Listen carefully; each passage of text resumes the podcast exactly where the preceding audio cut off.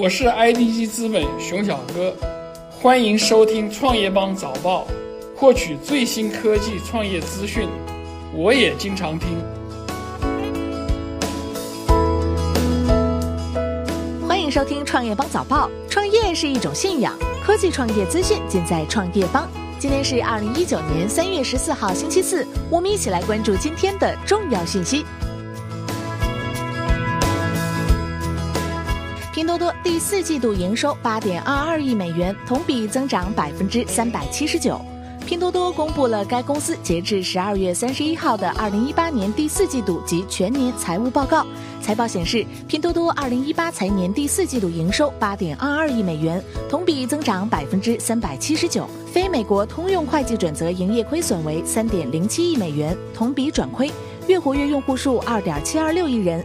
拼多多平台 GMV 达四千七百一十六亿元，较二零一七同期的一千四百一十二亿元增长百分之二百三十四，市场份额增速十倍于行业平均水平。拼多多 CEO 黄峥在财报电话会议上表示，将成立技术顾问委员会。YC 中国创始人、拼多多独董陆琪将领导技术委员会相关工作，并在今年增加五百名员工打假。QQ 号码昨天起可申请注销，Android 版本手机 QQ 今日更新至七点九点九版本。此前处于内测的注销功能正式上线，用户可进入设置选择注销账号。不过为避免账号被恶意注销，只有满足一定条件才能完成注销。绑定设备安全锁，确保密保手机生效满一个月，注销 QQ 支付，并解除与其他 APP 或网站的授权和绑定关系。注销 QQ 号是不可恢复的操作，所有资料都将被清空。美团、饿了么回应被约谈。北京市市场监管局日前约谈了美团点评、饿了么、到家美食汇、美餐网、锦食送等五家网络订餐平台企业。据北京市市场监管局通报，专项治理工作期间，共筛查出问题并整改入网餐饮经营单位三点五万户次，对问题严重的餐饮经营单位及网络订餐平台共立案查处两千一百余件。针对北京市市场监管局的约谈，美团外卖回应称将认真履行平台主体责任。严格落实约谈中的各项要求。饿了么方面回应称，将加强与市场监管部门协作，并设置七乘二十四小时客服，保障好消费者网络订餐服务和食品安全。OFO 回应启动大量岗位招聘，没有此事。针对 OFO 在各大招聘网站陆续发布近百条招聘信息的消息，OFO 官方回应称，近期并无招聘计划，望求职者不被不实信息误导，谨防受骗。此前有消息称，OFO 发布招聘信息，招聘岗位包括实习生，还包括经理、投资总监等职位，最高月薪达五万元。特斯拉将裁去全球招聘团队半数人员，以降低成本。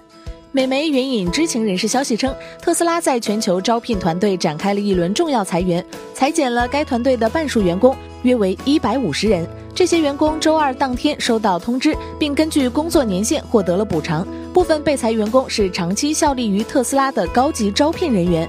另外，据外媒报道，根据美国电动车制造商特斯拉公司二月份发给招聘部门员工的一封电子邮件，特斯拉聘用的每一位员工都必须得到首席执行官马斯克的批准。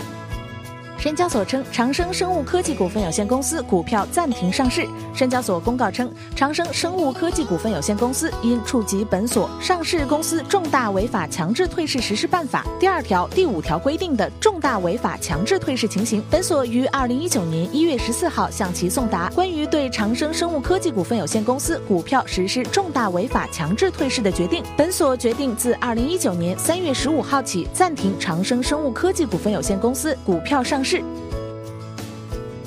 菜鸟驿站智能柜全面开启刷脸取件。菜鸟网络昨日宣布，菜鸟驿站智能柜已全部开通刷脸取件功能。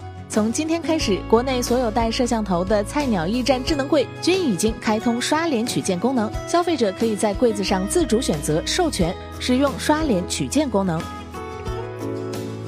西部首个人工智能加五 G 产业园在成都开园，位于四川成都高新区的 AI 创新中心十三号正式开园。这是西部首个人工智能加五 G 产业园，总投资逾百亿元的数十个项目当日宣布入驻，八个来自新加坡的项目签约落地。预计三年内，该园区将聚集人工智能企业超过一百家，年销售收入超过一百亿元。